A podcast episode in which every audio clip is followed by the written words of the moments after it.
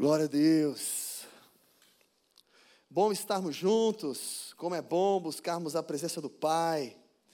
Eu quero, antes de compartilhar a palavra do Senhor com você, eu quero dar alguns outros recadinhos. É, não sei se está fácil aí aquela arte da bike, não sei se está fácil para a gente colocar. Aproveitar que nosso amigo André está com a gente. É, meu querido, você que gosta de praticar esporte, tem gente que gosta de praticar esporte aqui? Levanta a mão só para eu saber. Glória a Deus. Eu também, acho que alguém já percebeu aqui, né? É você que gosta de praticar esporte, você que precisa praticar esporte e talvez aí tenha sido meio difícil, você sempre fala que vai começar na segunda-feira. Conhece essa pessoa? Então, ó, vou te dar uma chance aqui, mas não é de segunda, é de sábado. Né? Então, quero te dar uma chance. É, o pessoal está juntando aí algumas pessoas. O André, pode ficar de pé, André, rapidinho. O André é uma das pessoas responsáveis que está juntando a galera aí, para você que gosta de andar de bike. Já tem uma data marcada a primeira, que vai ser no dia 27 de agosto, lá no Parque Vila Lobos, às 7 horas da manhã. Você que quer mais informação, como que é, como funciona, como a gente faz, procura o André aqui no final. Ele também vai descer aqui na comunhão com a gente, você pode conversar com ele também. Você pode pagar um lanche de pernil para ele também, ele vai ficar feliz. E aí ele já passa os esquemas para você. Mas, meu querido, não fique sedentário. Posso ouvir um amém?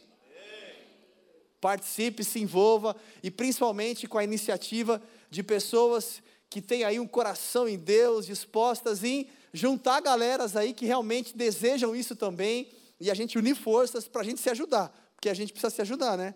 Muitas vezes falta aquela motivação. Puxa, queria tanto andar de bicicleta, mas sozinho é chato. Opa, resolveu o problema. Então, esse é um dos recadinhos que eu queria passar para vocês. E é, acho que como alguns já perceberam, gente, essa semana no futebol, eu jogo futebol de terça-feira, é, me machuquei, machuquei, lesionei o joelho. É, na hora eu senti um negócio diferente que eu nunca senti, nunca tive problema com o joelho, já tive problema rompimento no ligamento dos tornozelos e outras coisas mais, já passei, mas no joelho nunca tinha sentido. É, fui ao médico, fiz a ressonância e aí é, rompeu os ligamentos do, do joelho e rompi também o menisco. Uh, primeira notícia, cirurgia. Agora, semana que vem, na quarta-feira que vem, eu tenho mais um médico para fazer, para ouvir uma segunda opinião, né? Uh, conforme o médico receitou, você já sabe, é, duas semanas com o pé para cima, estamos juntos aqui. É, fiquei aí desde terça-feira com o pé para cima, gelo, eu fiz acho que cinco ou seis vezes ao dia, fui bem obediente. E, e hoje eu vou desobedecer. Mas eu queria estar aqui no culto. Amanhã também a gente vai celebrar um, um, casamento, amanhã de manhã, então vou estar no casamento também. Gente, a fila está andando, mais um do UP casando, gente.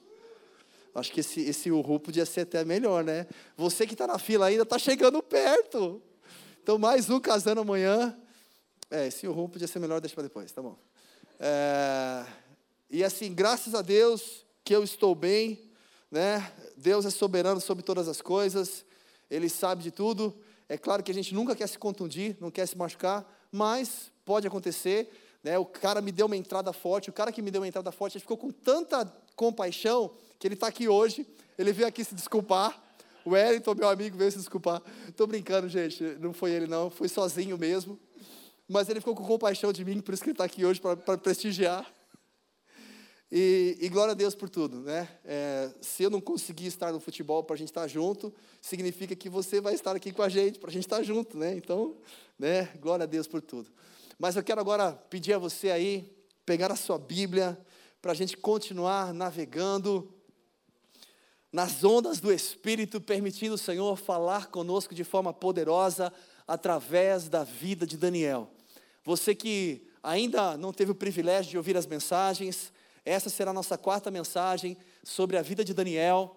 E nós estamos mergulhando, aprendendo um pouquinho aquilo que Daniel vivenciou, aquilo que ele experimentou diante de Deus, aquilo que ele teve de experiência e quais foram as suas ações. Agora estamos no capítulo 2, na parte B, vamos dizer assim, e eu quero continuar o texto então, compartilhando com você a partir de Daniel, capítulo 2, versículo 12. Você vai acompanhar com a gente. Mas talvez você pode, ah, mas eu não participei das outras, eu não vi, não tem problema. é, a palavra do Senhor, ela foi determinada hoje para você que está aqui. Então você veio receber a sua porção da parte do Senhor. Já fomos ministrados poderosamente através do louvor e Ele continuará falando conosco. Amém. Glória a Deus. Livro de Daniel, capítulo 2, a partir do versículo 12, diz assim: Então o rei muito se irou e enfureceu, e ordenou que matassem a todos os sábios de Babilônia. Saiu o decreto, segundo o qual deviam ser mortos os sábios, e buscaram a Daniel e a seus companheiros para que fossem mortos. Então, Daniel falou avisada e prudentemente a Arioque, capitão da guarda do rei, que tinha saído para matar os sábios de Babilônia. Ele perguntou a Arioque, o oficial do rei: Por que se apressa tanto o mandado da parte do rei? Então Arioque explicou o caso a Daniel. Ao que Daniel se apresentou ao rei e pediu que lhe desse tempo para que pudesse dar a interpretação. Então Daniel foi para sua casa e fez saber o caso a Ananias, Misael e Azarias, seus companheiros para que pedissem misericórdia ao Deus do céu sobre este mistério, a fim de que Daniel e seus companheiros não perecessem com o restante de todos os sábios de Babilônia. Então, foi revelado o mistério a Daniel, numa visão de noite, pelo que Daniel louvou o Deus do céu. Só até aqui, feche seus olhos só mais um instante. Pai, nós somos gratos ao Senhor, Pai. Obrigado por tudo, pelo privilégio que temos em te adorar, te louvar, em estar na tua presença, na tua casa. Obrigado, Senhor, por essa comunhão maravilhosa. Obrigado pela tua presença que faz toda a diferença no nosso meio. E nós te pedimos que através do Espírito Santo de Deus o Senhor possa tomar o nosso corpo, o nosso ser, a nossa mente, o nosso interior e o Senhor possa falar conosco profundamente. Abre os nossos olhos para enxergar a tua vontade, para realizar o teu querer, Senhor. Te pedimos, Deus, continua falando poderosamente conosco, Pai. Usa minha boca como tua boca, Senhor. Toma nas tuas mãos o meu corpo, em especial o meu joelho. Remove, Pai, todo incômodo, se for da tua vontade, que haja um milagre, que eu possa ser curado. Mas, Pai, eu te peço em nome de Jesus que a tua vontade prevaleça sobre nós, hoje, agora e para sempre, em nome de Jesus. Amém. Amém? Glória a Deus. É, eu queria dar mais um recado que eu esqueci, agora eu lembrei. Gente, por acaso, não sei se você percebeu, nós tivemos recentemente aí um acampamento do, do Radical Team, da galera do, do Inter Team também. Hoje, talvez não sei o horário que você chegou, mas tinha alguns ônibus aqui quando eu cheguei, o pessoal do Radical Jovem estava indo para o acampamento. É, e aí então fica aquela expectativa, algumas pessoas, e aí? E o acampamento do AMP? É, nós temos uma data programada de um acampamento para o UP em novembro. É, já vimos alguns lugares e tudo mais, mas ainda não está fechado, ainda não temos 100% de certeza. Já tinha programado na agenda desde o ano passado, mas ainda tem alguns detalhezinhos para a gente ver se realmente a gente vai conseguir é, executar esse acampamento neste ano ou se deixaremos para o ano que vem. Caso seja feito esse ano, será em novembro. E aí a gente está vendo no final de semana, é, ou a gente vai emendar com um feriado, porque tem feriados em novembro, ou a gente vai pegar uma sexta-noite, vai para o acampamento, todo mundo junto, né? tem alojamentos separados lá de homens e mulheres, tem né, vários tipos de alojamento, um lugar legal que a gente está vendo, e é, voltamos no domingo. A gente vai na sexta-noite e volta no domingo, passa aí um final de semana de uma forma diferente, é, tendo mais comunhão na presença de Deus e vivendo experiências maravilhosas. Mas eu queria saber, e aí que vem a pergunta: se tivermos um acampamento agora, pensando aí para o final do ano, quem está dentro aí? Só para eu saber, de repente, quem topa? Já estou vendo algumas mãos levantadas, legal, show de bola, beleza, então tá bom. Então já, já começou a enxergar um cenário para a gente entender. É, Guiberto, nota do telefone, todo mundo já era, agora já era. Gravou aí? Gravou? Filmou? Fechou, já era. Beleza, então depois a gente compartilha mais sobre o assunto. Legal, voltando então agora pela, para o texto de Daniel, eu quero compartilhar com você. Meu querido, você não faz ideia como é difícil estar aqui ministrando essa palavra para você, não podendo me mexer o quanto eu gosto de me mexer. Então eu vou tentar me mexer devagar. Mas eu amo andar e compartilhar. Vamos lá. Primeiro, lembrando um pouquinho do histórico, até para a gente mergulhar e permitir o Senhor falar conosco. Daniel fazia parte do povo de Judá, foi levado como escravo, cativo para a Babilônia. O reinado de Nabucodonosor da Babilônia foi o reinado aonde ele dominou cidades, povos, reis, aonde ele mandava. E Daniel, ainda aqui no capítulo 2, tudo muito recente, fazia pouco tempo que ele tinha chegado na Babilônia, e ali aprendendo a língua, o idioma, a cultura dos caldeus, uh, e tendo que se virar, porque ele era um menino, né, chegou ali na Babilônia com por volta de 16, 17 anos. Essa parte aqui, muitos acreditam que ele tinha por volta de 19 anos, alguns acreditam que já era um pouquinho mais, um pouquinho menos, mas por volta disso. E aí o interessante, olhando em toda essa história, no capítulo 2, como nós lemos na semana passada, o rei Nabucodonosor, ele começou a ter alguns sonhos. E esses sonhos o perturbou. Sabe quando você fica aquela coisa angustiado? E ele estava angustiado com aquilo que vinha sobre os pensamentos, os sonhos dele. E ele sabia que não era um sonho normal, não era qualquer sonho. Ele sabia que tinha algo de Deus, era Deus ali falando com ele, era alguém falando com ele, era algo real que ele estava experimentando, não era algo que ele estava forjando ou simplesmente pensando alto, não. Era algo que estava roubando até mesmo o sono dele.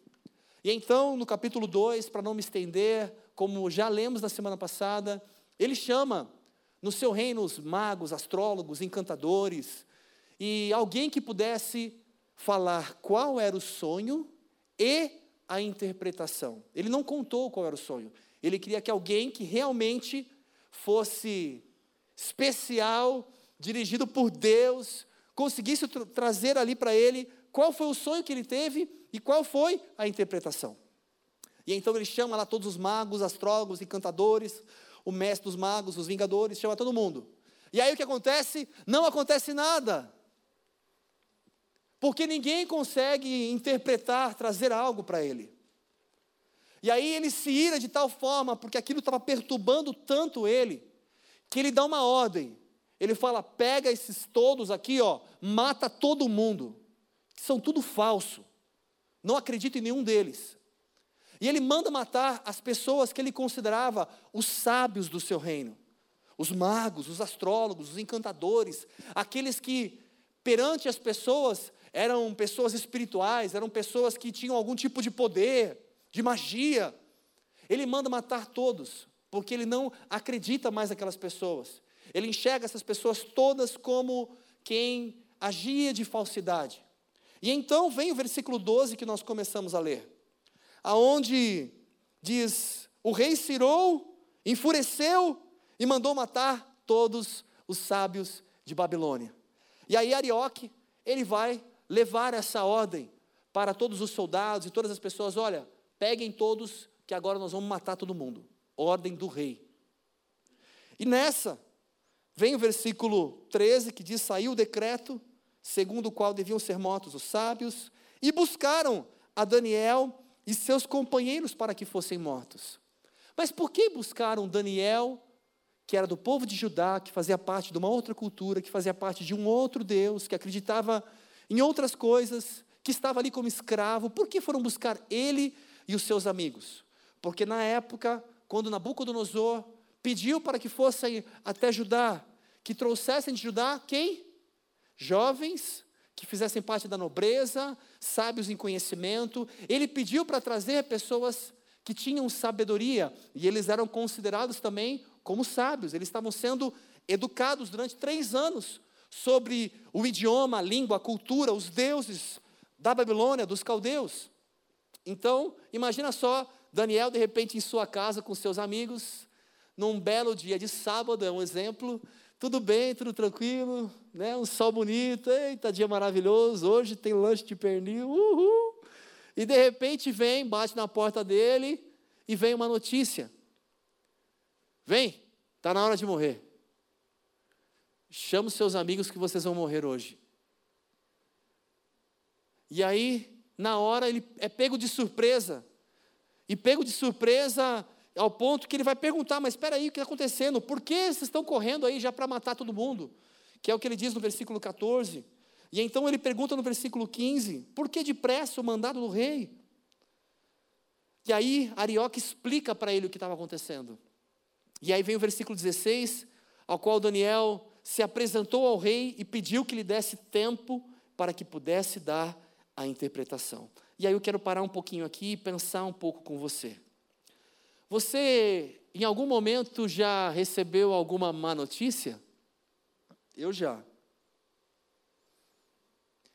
Alguma má notícia que de repente você começa o dia com uma informação, hoje você vai morrer.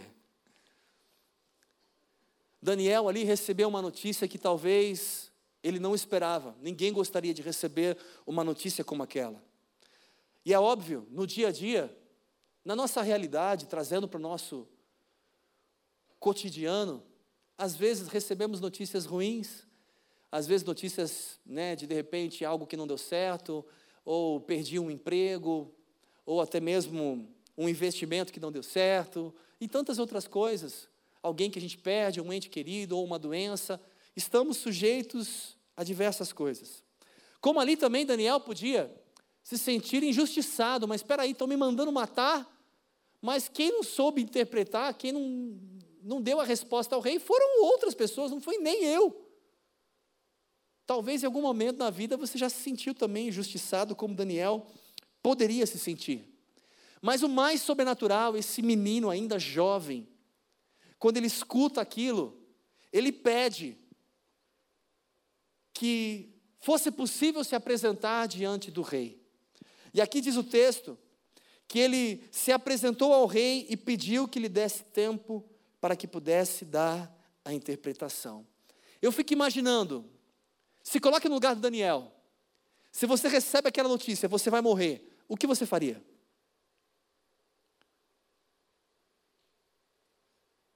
Um dos pontos, vamos ver como que a gente pode fugir, como que a gente pode escapar. Daniel ele poderia pensar diversas coisas.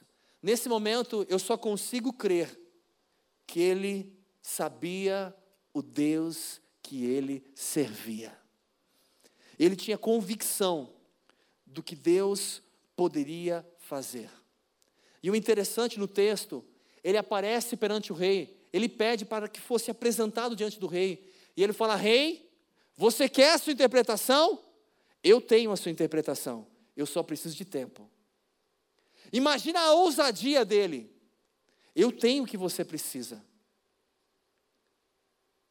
E é interessante que quando você vai estudar os textos, não existe base que diga que Daniel já tinha tido várias experiências como essa.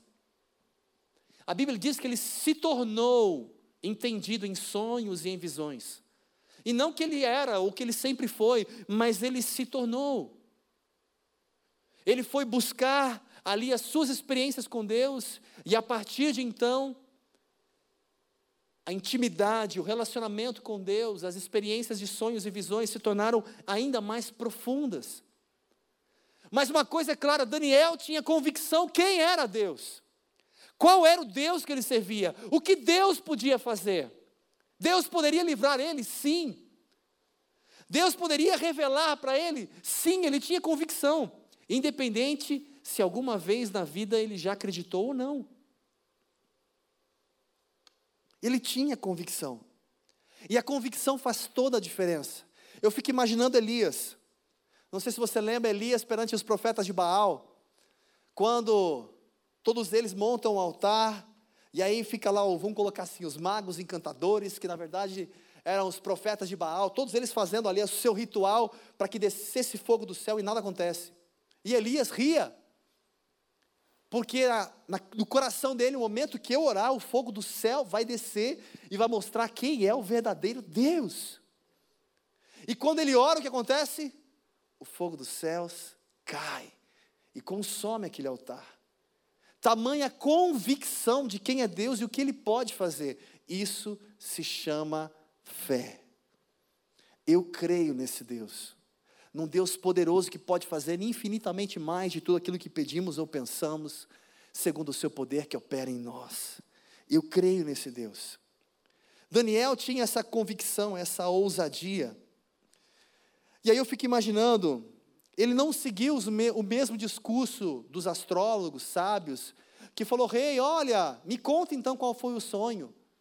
Que o rei já sabia, se eu contar, você vem e fala o que você quiser e eu vou ter que acreditar que é uma interpretação. Ele não foi seguindo os mesmos discursos ou os mesmos passos que os outros.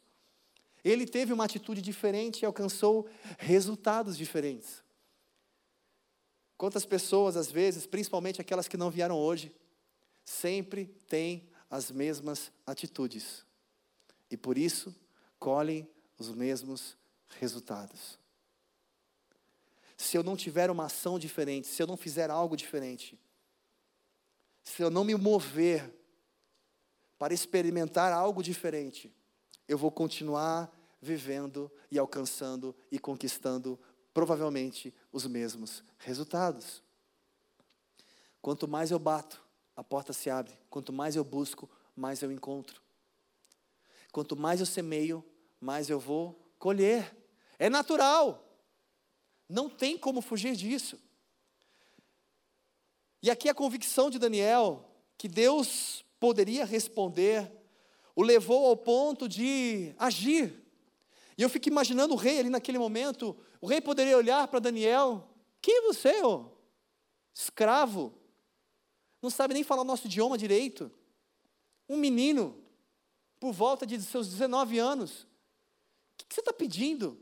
Você acha que se os meus magos, astrólogos, encantadores, se eles que são experientes, não conseguiram interpretar, você, que é um servo, que é um escravo, vai ter alguma coisa para mim?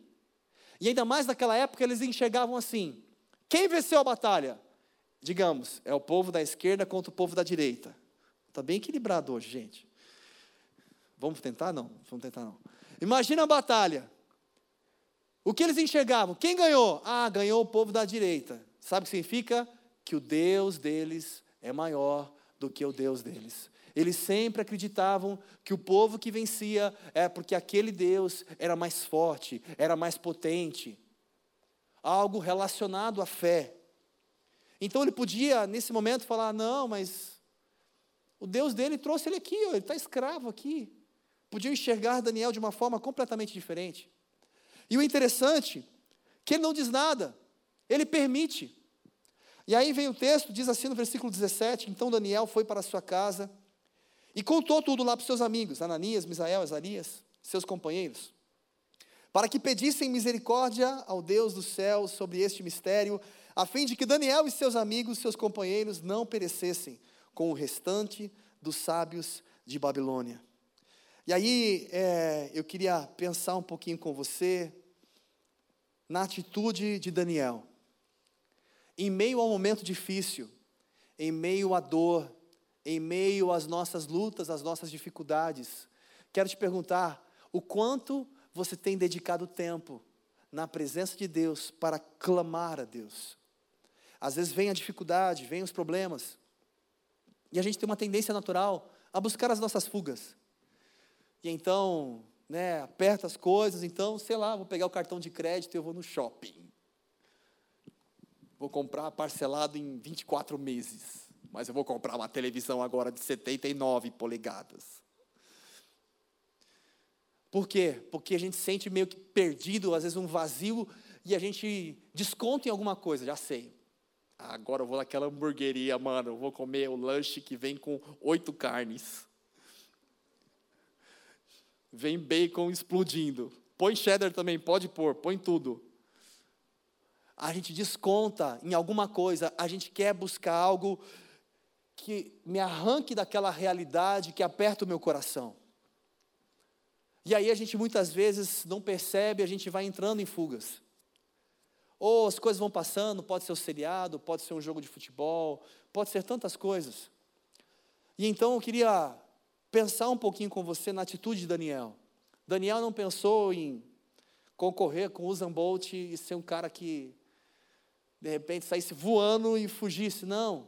Ele foi buscar no lugar certo. Daniel foi clamar ao Senhor. E quando eu penso em clamar, não é apenas uma oração. Eu posso orar, Senhor, obrigado pelo meu dia, Senhor, toma nas tuas mãos esse assunto, amém. Isso, claro, é uma oração, a gente deve fazer. Mas para mim, o clamor, ele vem com uma intensidade que vai além de uma simples oração. Eu estou colocando a minha vida naquilo.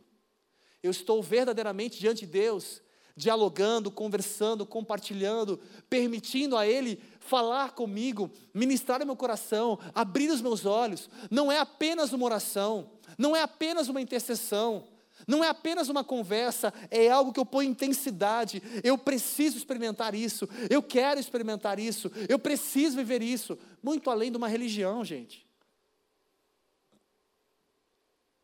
Viver uma intensidade, um relacionamento com Deus vai muito além de uma simples oração, de um simples agradecimento. Mas é experimentar de verdade, é saber que nesse momento que você está aqui, Deus está aqui, você crê nisso? Eu não creio porque eu acho, mas porque a palavra dele me garante que quando dois ou mais estão reunidos, ele se faz presente, ele está aqui. E se Ele está aqui, e eu quero, e eu tenho sede, como nós cantamos, e esse clamor, sabe o que acontece? Não existe sono, não existe dispersão. Mas por quê? Porque eu estou sedento e eu busco com intensidade. Eu quero isso, eu preciso disso, eu almejo isso, eu desejo isso, eu quero experimentar, eu quero ser cheio de Deus, eu quero voltar transbordando para casa, cheio da presença de Deus. E aí muda a nossa forma e a nossa intensidade de viver Deus. Senão a gente cai num hábito, cai numa rotina, que é natural, todos estamos sujeitos. E por isso que constantemente a gente precisa fazer essa manutenção, avaliar dentro de nós. O texto diz que Daniel ele foi clamar ao Senhor, mas ele não foi simplesmente ali fez uma oração com seus amigos e de repente, ah, beleza. Não, o texto diz no versículo 19 que foi revelado esse mistério a Daniel numa visão de noite. Eu fico imaginando Daniel clamando, buscando, e ali meditando e buscando e clamando, e de repente o Senhor traz uma resposta para ele. Você por acaso alguma vez fez algum propósito, pode ser de jejum, de oração, ou algo que você precisava de um direcionamento de Deus e de repente você fez aquele propósito, clamou aqueles dias e chegou até o último dia, de repente você recebeu uma resposta de Deus. Você já viveu isso? Glória a Deus. Você que já viveu essa experiência com Deus, o porquê a gente para? O porquê a gente desacelera? E eu não estou falando de intensidade, eu tenho que viver orando. Não, porque ninguém aguenta. Eu tenho trabalho, eu tenho vida. Eu não estou dizendo, não, eu tenho que ficar na igreja todos os dias. Não. Não é religiosidade. Eu estou falando de algo que vem daqui de dentro. Natural. Eu tenho prazer de me relacionar com Deus. Eu tenho prazer de clamar a Deus. Por quê? Porque eu sei que Ele responde. Sabe quem dedica tempo em oração? Aquele que crê que existe poder na oração. Sabe quem normalmente valoriza a oração? Aquele que realmente sabe que se eu orar, se eu buscar, Deus vai me responder. Se eu não tenho essa intensidade, essa crença, então vou fazer uma oração mais da religião mesmo. Obrigado, Deus, pelo dia, blá, beleza. Legal, fiz aí a minha oração. De uma forma superficial. E me sinto bem assim. E eu não quero que você se sinta culpado por isso, não. Glória a Deus.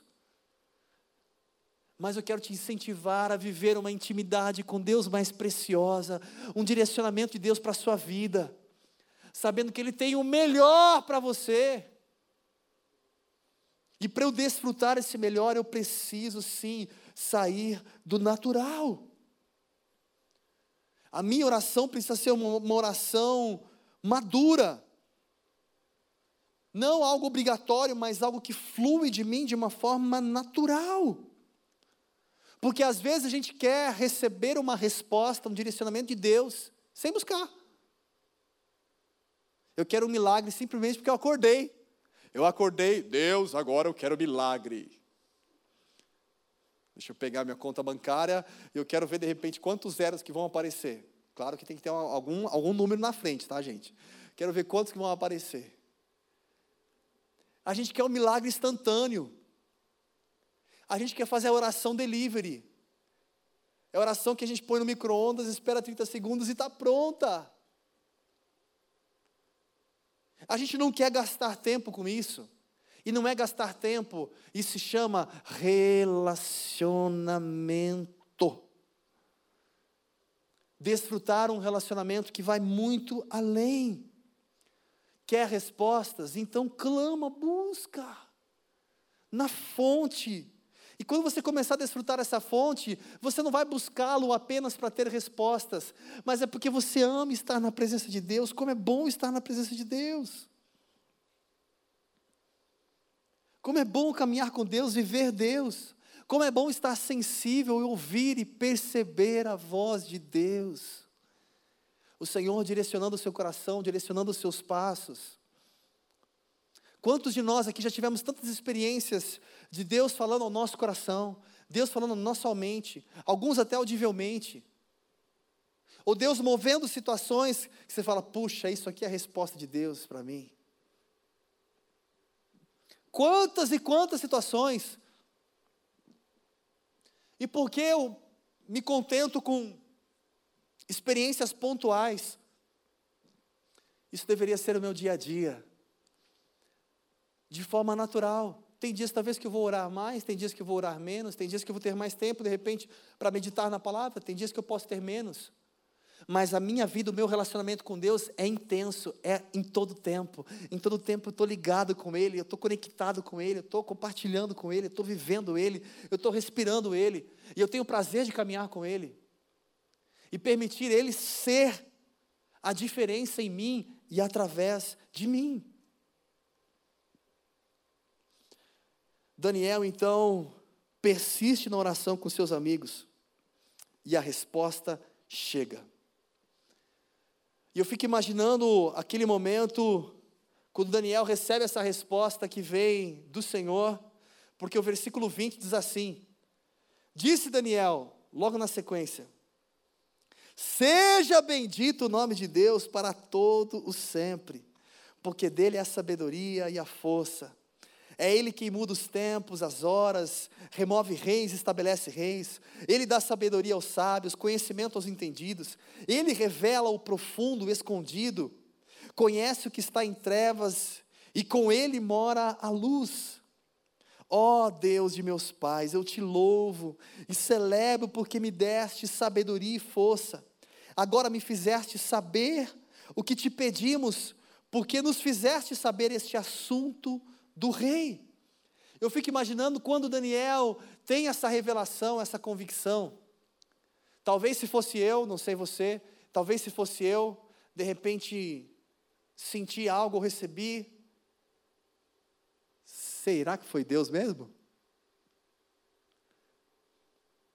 Daniel já tinha convicção que aquilo era a resposta de Deus. É tão bom ter convicção. Você já passou por isso? Será que eu vou para cá ou para cá? E de repente você tem a convicção da resposta de Deus. E se você hoje precisa de alguma resposta de Deus, Deus está te respondendo.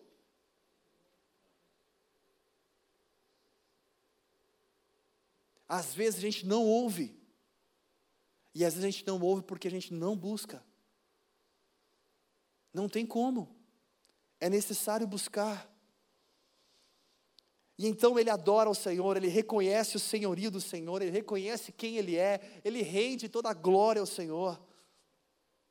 E aí vem o versículo 24, e eu quero correr aqui com você no texto. Por isso Daniel foi ter com Arioque, ao qual o rei tinha constituído para matar os sábios de Babilônia.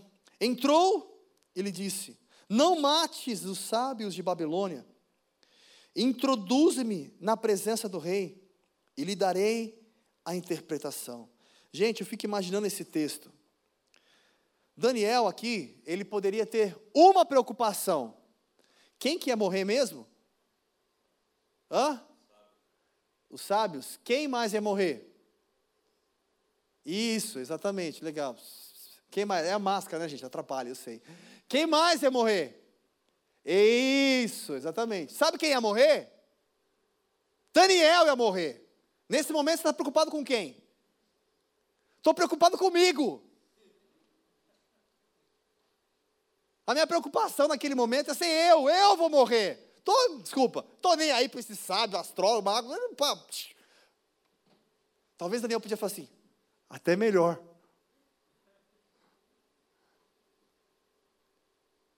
Estou preocupado comigo. E depois? Depois de migo? Depois de migo, oh, meus amigos, meus companheiros. Na verdade, não foi assim que aconteceu. O que aconteceu foi o seguinte: Daniel me apresenta lá, rápido. E qual foi a preocupação? Pera, pera, pera, não mata não, não mata nenhum sábio, nenhum mago, nenhum encantador, nenhum deles, não mata nenhum deles não. A primeira coisa que ele fala, ele podia esquecer tudo isso, fala, não, eu tenho a interpretação. Meu nome é Daniel, anota aí. Para governador, não, agora para presidente. Não, não foi isso. Daniel, ele se apresenta e o que ele diz? Não mate nenhum deles. Ele se preocupa com o seu próximo, não apenas com as suas necessidades, exatamente igual você, que se preocupa com outras pessoas que estão ao seu redor, que não pensa somente em si. Tão fácil a atitude dele em poupar outras pessoas. E o texto continua, no versículo 25. Então Arioque depressa introduziu Daniel na presença do rei. E lhe disse: Achei um dentre os filhos dos cativos de Judá, o qual fará saber ao rei a interpretação. Respondeu o rei a Daniel, cujo nome era Beltesazar: Podes tu fazer-me saber o sonho que tive e a sua interpretação? Gente, imagina só. Meu, esse Arioque aqui é 10. Esse cara, show. E eu vou explicar o porquê. Daniel se apresenta a Arioque, ele fala o quê? Cara, eu tenho interpretação. Não mata ninguém, não. Arioque podia falar, aham, sei. Tá, aham, também tenho. Também faço 10 gols por jogo. Hã? Também tenho. Também sei. Quem é você, menino? O texto diz que Arioque depressa, presta atenção, depressa levou diante do rei. Eu fico imaginando, gente, às vezes parece que Deus fala conosco o que a gente precisa fazer. E a gente faz o quê? Oh, glória a Deus! Aleluia!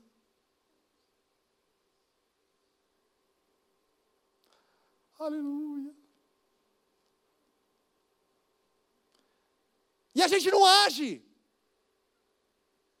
A gente espera o tempo passar.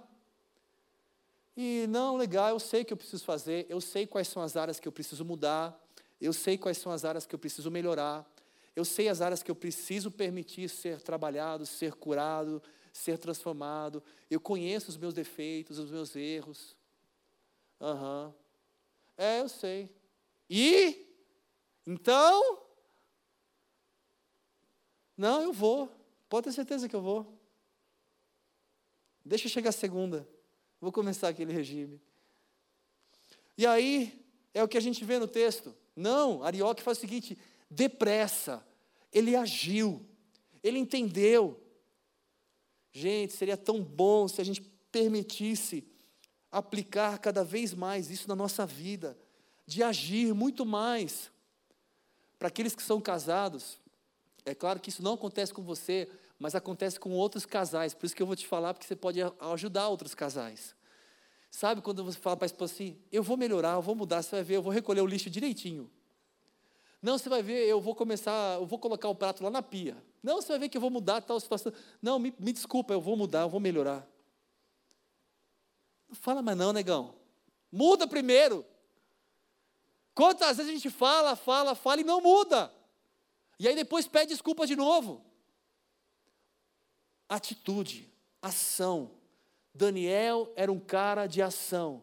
E aí você vê Arioque era um cara que depressa agiu, ele não esperou. Vamos agir, corre, vamos resolver isso. E aí vem o versículo que ele é apresentado diante do rei, o rei, quê? Você, um dos escravos lá, que vieram lá de Judá, você, menino, pode? Aí que é mais lindo e precioso.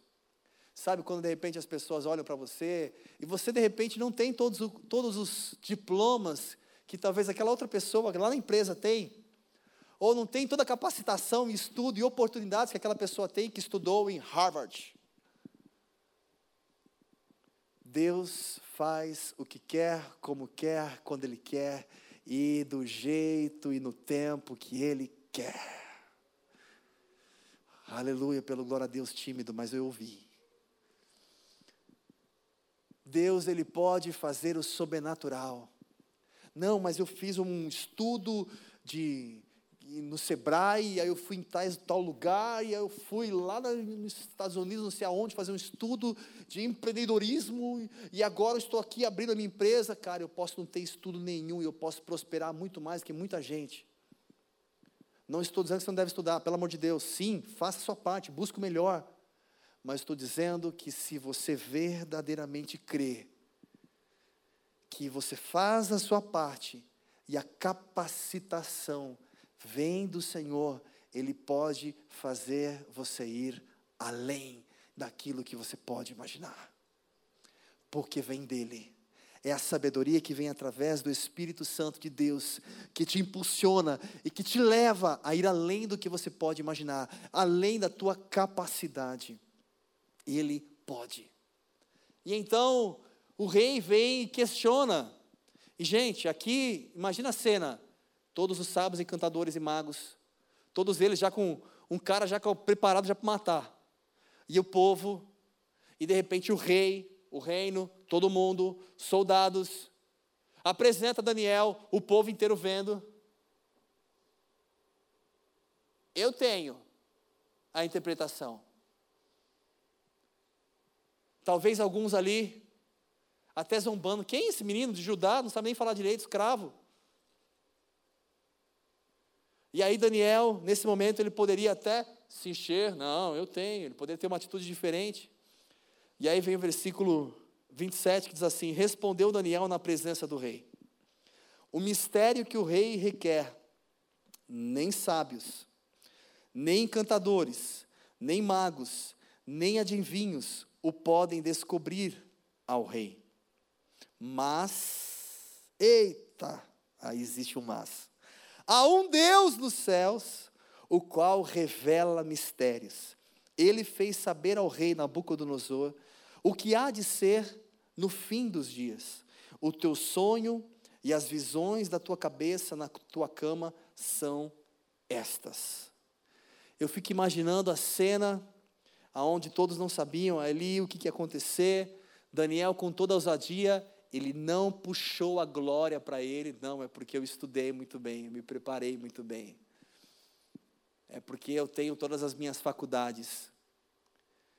Existe a nossa parte, mas ele fez questão de honrar aquele que é por nós em todo tempo, Criador de todas as coisas. Tudo vem dele, tudo é por ele e tudo é para ele. Reconhecer, Pai, obrigado pela vida, obrigado pelo meu hoje, pelo amanhã, reconhecê-lo em todos os nossos caminhos além de honrar ao Senhor e render toda a glória ao Senhor. Aí vem o texto, vou até correr um pouquinho aqui para você, pelo menos entender um pouquinho do contexto. Ou melhor, eu já vou dar uma, vou pular um pouquinho mais. Ali ele começa a contar: Estando tu, ó rei, na tua cama, subiram os teus pensamentos ao que há de ser depois disso. Aquele que revela mistérios te fez saber o que há de ser. Quanto a mim, me foi revelado este mistério, não porque eu tenha mais sabedoria do que todos os viventes, não, não, mas para que a interpretação se fizesse saber ao rei, para que entendesses os pensamentos do teu coração. Tu, ó rei, estavas olhando e viste uma grande estátua. Esta estátua que era grande, cujo esplendor era excelente, estava em pé diante de ti. A sua aparência era terrível. A cabeça da estátua era de ouro fino, o seu peito e os seus braços de prata, o seu ventre e as suas coxas de bronze, as suas pernas de ferro, os seus pés em parte de ferro e em parte de barro. Estavas vendo isto quando uma pedra foi cortada sem auxílio de mãos, a qual feriu a estátua nos pés de ferro e de barro e os esmiuçou. Então foi juntamente esmiuçado o ferro, o barro, o bronze, a prata, o ouro, os quais se fizeram como a palha das eiras no estio. E o vento os levou, e não se achou lugar algum para eles. Mas a pedra que feriu a estátua se fez um grande monte e encheu toda a terra. Este é o sonho. Também a interpretação. Dele diremos na presença do rei.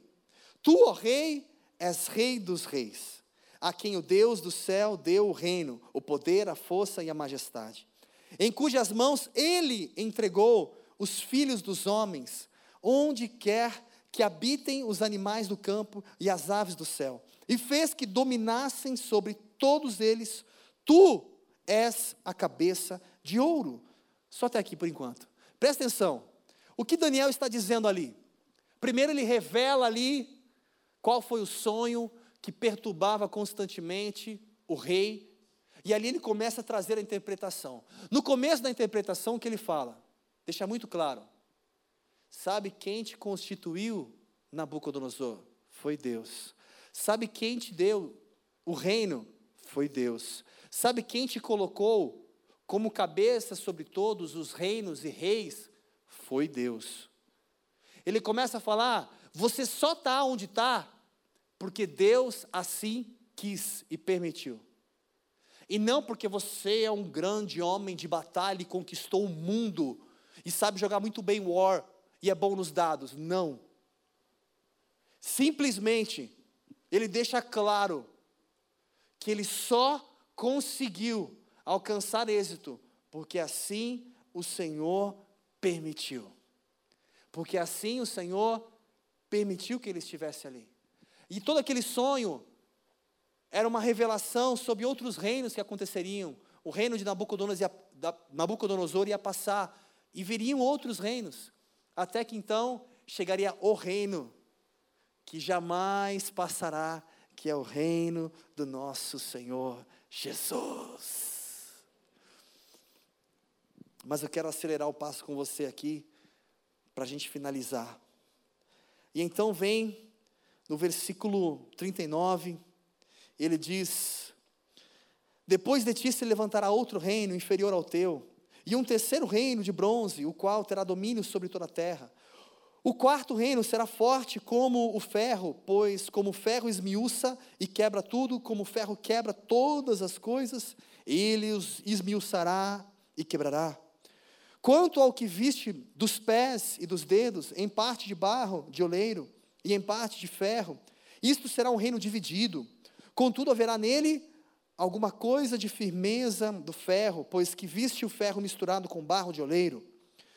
Como os dedos dos pés eram em parte de ferro e em parte de barro, assim por uma parte o reino será forte, e por outra será frágil. Enfim, ele está trazendo aqui a interpretação. E aí chega aqui no versículo 43, ele diz assim: Quanto ao que viste do ferro misturado com barro de oleiro, misturar-se-ão pelo casamento, mas não se ligarão um ao outro, assim como ferro não se mistura com o barro. Aqui eu quero parar um minutinho. Claro que se nós fôssemos mergulhar aqui, a gente poderia trazer diversas interpretações.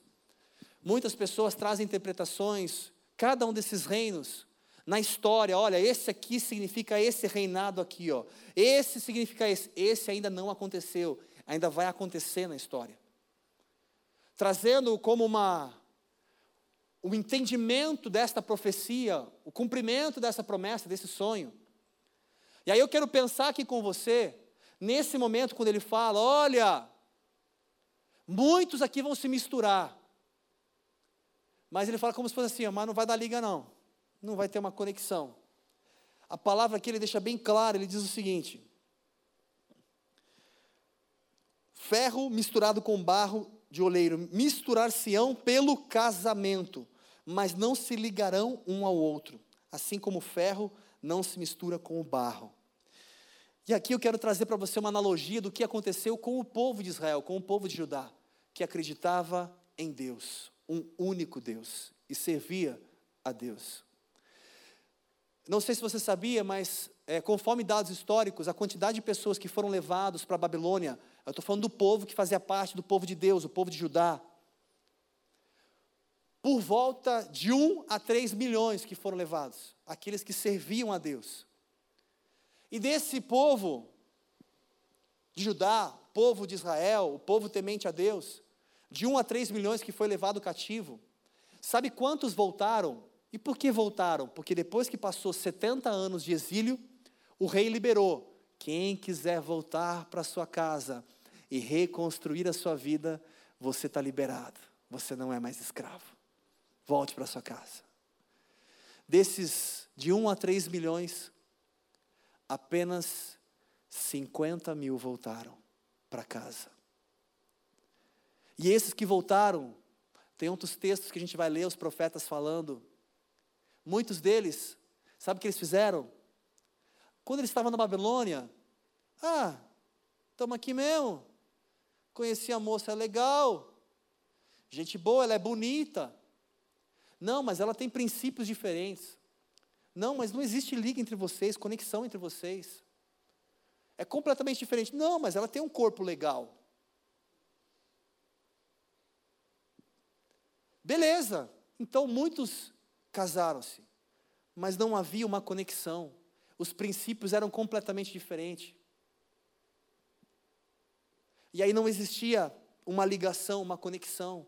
Alguns, você vai ler o texto, lá quando a gente vai mais para frente para os profetas, você vai ver, deixando as suas famílias, porque elas queriam servir outros deuses com pensamentos diferentes, e ele queria voltar para sua terra e reconstruir todas as coisas. Meu querido, o que eu quero dizer para você, claro, todos nós temos liberdade, graças a Deus. Tudo me é lícito, mas nem tudo me convém. Você que ainda não se casou, antes de decidir quem será essa pessoa, pensa nos princípios. Se existe uma conexão que vai além de uma aparência física. Se existe um fundamento Deus sendo o Senhor, a base, a estrutura, a vida deste relacionamento. Se não, se não existe uma base, um alicerce, uma rocha, qualquer momento isso pode desabar. E aqui ele compartilha um pouquinho de coisas que aconteceriam nesse sentido. Ou seja, pense bem nas suas escolhas. E para finalizar, como viste que do monte foi cortada uma pedra sem auxílio de mãos, e ela esmiuçou o ferro, o bronze, o barro, a prata, o ouro. O grande Deus fez saber ao rei o que há de ser depois disso. Certo é o sonho e fiel é a interpretação. Finish. E então vem o versículo 46. Então o rei Nabucodonosor caiu com o rosto em terra e adorou a Daniel e ordenou que lhe fizessem ofertas de cereais e perfumes suaves. Respondeu o rei a Daniel: Certamente o vosso Deus é Deus dos deuses, é o Senhor dos reis, é o revelador de mistérios, pois pudeste revelar este mistério. Então o rei engrandeceu a Daniel e lhe deu muitas e grandes dádivas e o pôs por governador de toda a província de Babilônia, como também por principal governador de todos os sábios de Babilônia. Gente, você consegue entender um negócio desse? Não, olha, presta atenção. Como que Daniel começou o dia? Uma boa notícia para você: hoje é o seu dia, você vai morrer. Acabou. Começou o dia com mor morto, acabou. Se despede. Come o último hot dog, o último pernil hoje. É assim que começou o dia. Como ele terminou o dia? No palácio, governador, com suco de laranja. Agora eu quero Outback, traz Outback, cansei de hambúrguer. E não foi apenas o governador, o principal. Gente, nós estamos falando do que Deus pode fazer no mesmo dia. Você crê num Deus que pode fazer algo sobrenatural e transformar nossa história? Que povo tímido, gente. Mas eu ouvi uns três amém. Glória a Deus pelos três amém. Quatro, glória a Deus. É igual a pipoca, de repente até o final a gente consegue chegar lá. Deus pode, se eu assim permitir, Deus faz. Deus verdadeiramente move montanhas, se você crê e se você permite. Para finalizar o último versículo. Ou seja, agora que você aí está como governador principal sobre os sábios, sobre o reino. E então, Daniel, o que ele fez? A pedido, versículo 49, a pedido de Daniel, o rei constituiu superintendentes sobre os negócios da província da Babilônia. Sadraque, Mesaque Abidnego, mas Daniel permaneceu na corte real. Ou seja, Daniel assumiu. Aquele que ia morrer assumiu. De repente, assumi mesmo? Sou eu? Posso então? Primeiro pedido. Eu quero que os meus amigos aqui, ó, Ananias, Misael e Azarias, que eles estejam comigo e eles também governem aqui sobre a província, sobre pessoas, sobre isso, sobre aquilo. Sabe o que é isso? Gente, é tão lindo, maravilhoso, fantástico quando você sabe com quem você anda e em quem você pode confiar. Às vezes a gente abre o nosso coração com quem de repente não consegue nos ajudar. Às vezes só piora. Às vezes a gente caminha com pessoas que vão não vão nos levar a governar como a gente deveria, a caminhar como a gente deveria, mas de repente vai nos levar para o buraco. Imagina se naquele momento Daniel falasse assim: os meus melhores amigos agora aqui, vem aqui você, aí você, você, qualquer um lá. Talvez, ah, mano, vamos beber hoje, vamos quebrar a cara, vamos. Aí depois ele acorda no dia seguinte morto. Porque os caras mataram ele só para tomar o lugar dele. A gente não sabe. Às vezes tem pessoas muito bem intencionadas, sim, claro. Mas não existe nada melhor do que você ter alguém que você confia. Quem que vai caminhar do seu lado? Quem que você realmente pode ali falar, essa pessoa precisa estar do meu lado porque ela acrescenta na minha vida. Ela me ajuda. E às vezes a gente caminha sozinhos e a gente perde um pouquinho disso. A gente fica só muitas vezes no meio da galera, com tanta gente ao redor e muitas vezes sozinhos. Quero te convidar a andar com quem vai te ajudar a crescer, a caminhar com pessoas que vão te ajudar a avançar, que vão te ajudar a ir além. Não apenas colegas, e eu não estou dizendo para você abandonar suas amizades, não, a gente tem tantos amigos legais. Só que eu sei até que ponto são amigos de a gente estar num momento junto e pessoas que vão agregar na minha vida, que eu vou compartilhar meu coração, que eu vou abrir meu coração e que eu quero avançar juntos.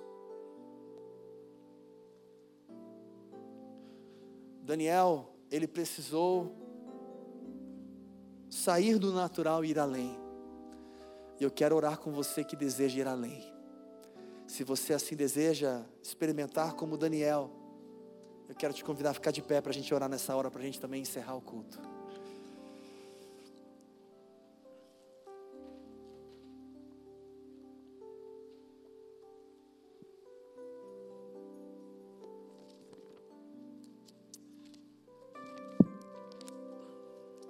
Sabe, gente, que me deixa maravilhado na palavra do Senhor. Como o Senhor nos surpreende. Como Ele nos surpreende. a gente não merece, mas Ele faz além. Como Ele nos surpreende, nos surpreende, nos surpreende, nos surpreende, nos surpreende. Um Deus tão bom, tão misericordioso, que nos ama de tal maneira que não põe nenhum peso sobre nós.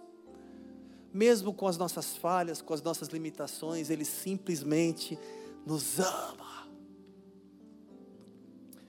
É tão sobrenatural quando a gente consegue enxergar o que Deus pode fazer quando a gente permite, quando a gente reconhece, quando a gente busca, quando a gente sai do natural. Talvez você tenha caminhado já um bom tempo no mesmo ritmo. Mas eu quero te convidar. Existe um degrau maior. Existe uma experiência maior. Existe algo que pode te levar além. E você pode viver sim esse sobrenatural. E se você assim deseja ir além, sabendo que Deus pode mudar a sua história em um dia, aquilo que parecia impossível pode se tornar possível. Gostaria que você fechasse os seus olhos nessa hora que você aí onde você está, tivesse esse momento com Deus. Se você enxerga que talvez você tenha caminhado muito no natural, fale com Deus nessa hora, conversa com Ele. Essa semana, através dessa palavra, o Senhor foi me despertando e continua me despertando a ir mais além, a não me acomodar com aquilo que eu tenho vivido hoje, experimentado hoje. Fala com o Pai agora. O que você pode fazer diferente a partir de hoje? Se você reconhece que pode melhorar, que precisa ter mais essa sensibilidade em ouvir, perceber a voz do Senhor, então fala com Ele, peça a Ele, porque Ele é um Deus que responde. Se talvez você tenha tido dificuldade para orar, fala, Pai, me ajuda a orar, a como orar, a como clamar, a como viver isso, a como perceber a Tua voz, eu não tenho conseguido. Converse com o Senhor. Apresente diante do Senhor. Pai, nós estamos na tua presença, Senhor, na tua doce presença, Pai. E eu quero te louvar, Senhor, pela tua bondade. Quero te louvar pela tua graça que transborda em nós e através de nós. E eu quero te apresentar nessa hora, começar de mim e cada um que aqui está, Senhor. Cada um dos meus irmãos, Pai. Senhor, eu te peço, Deus, ajuda-nos, Deus, a enxergar o quanto nós precisamos de Ti, mas não como uma religião, não como algo que a gente faça porque tem que fazer, não, mas permitir verdadeiramente ser algo natural o nosso relacionamento contigo, reconhecendo quanto nós precisamos mais e mais e mais do Senhor. Cada vez mais precisamos tomar tantas decisões e não queremos errar. Cada vez mais tantos traumas, tantas dificuldades, lutas, e precisamos do Senhor para nos ajudar a vencer, a superar, até mesmo as nossas limitações emocionais, saber lidar com os nossos sentimentos, saber lidar com frustrações, com problemas, com dificuldades, com acertos, com erros. Ajuda-nos, Senhor, porque nós, com a nossa estrutura, na nossa força, muitas vezes nós não conseguimos, Pai. E muitas vezes somos abatidos e buscamos as nossas fugas. Senhor, diante de Ti nós nos esvaziamos e te pedimos, realiza o Teu sonho, os Teus desejos em nós e através de cada um de nós. Muda, transforma, tudo aquilo que precisa ser transformado. Que venhamos nos esvaziar das nossas chatices, daquilo que a gente traz como nossa personalidade, muitas vezes, com as influências da nossa criação, e muitas vezes gostamos de agir de tal forma, mesmo sabendo que não é o correto. Nos ajuda a arrancar isso de dentro de nós e viver aquilo que o Senhor tem para nós como essência.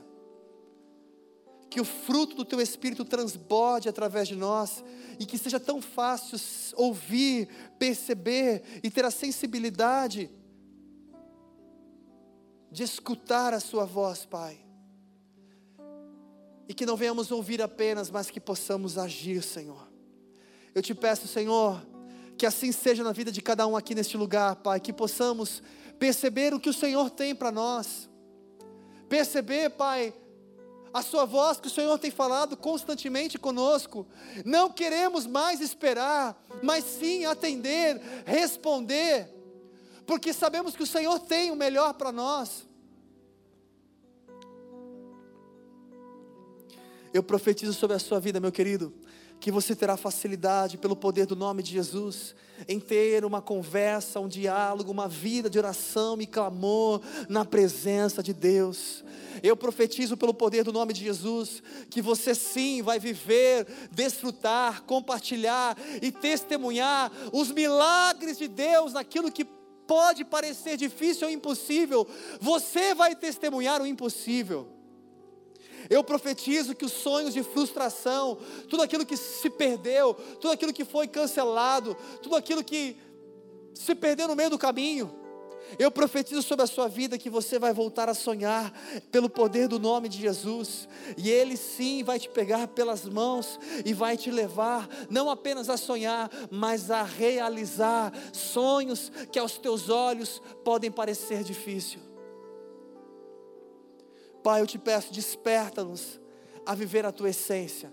Desperta-nos a caminhar contigo de forma que agrade ao Senhor e viver os teus milagres em todo o tempo que o amor de Deus, que a graça do Senhor Jesus Cristo e as infinitas consolações do Espírito Santo sejam sobre a sua vida, hoje e para todo sempre. Amém. Aleluia! Glória a Deus, glória a Deus.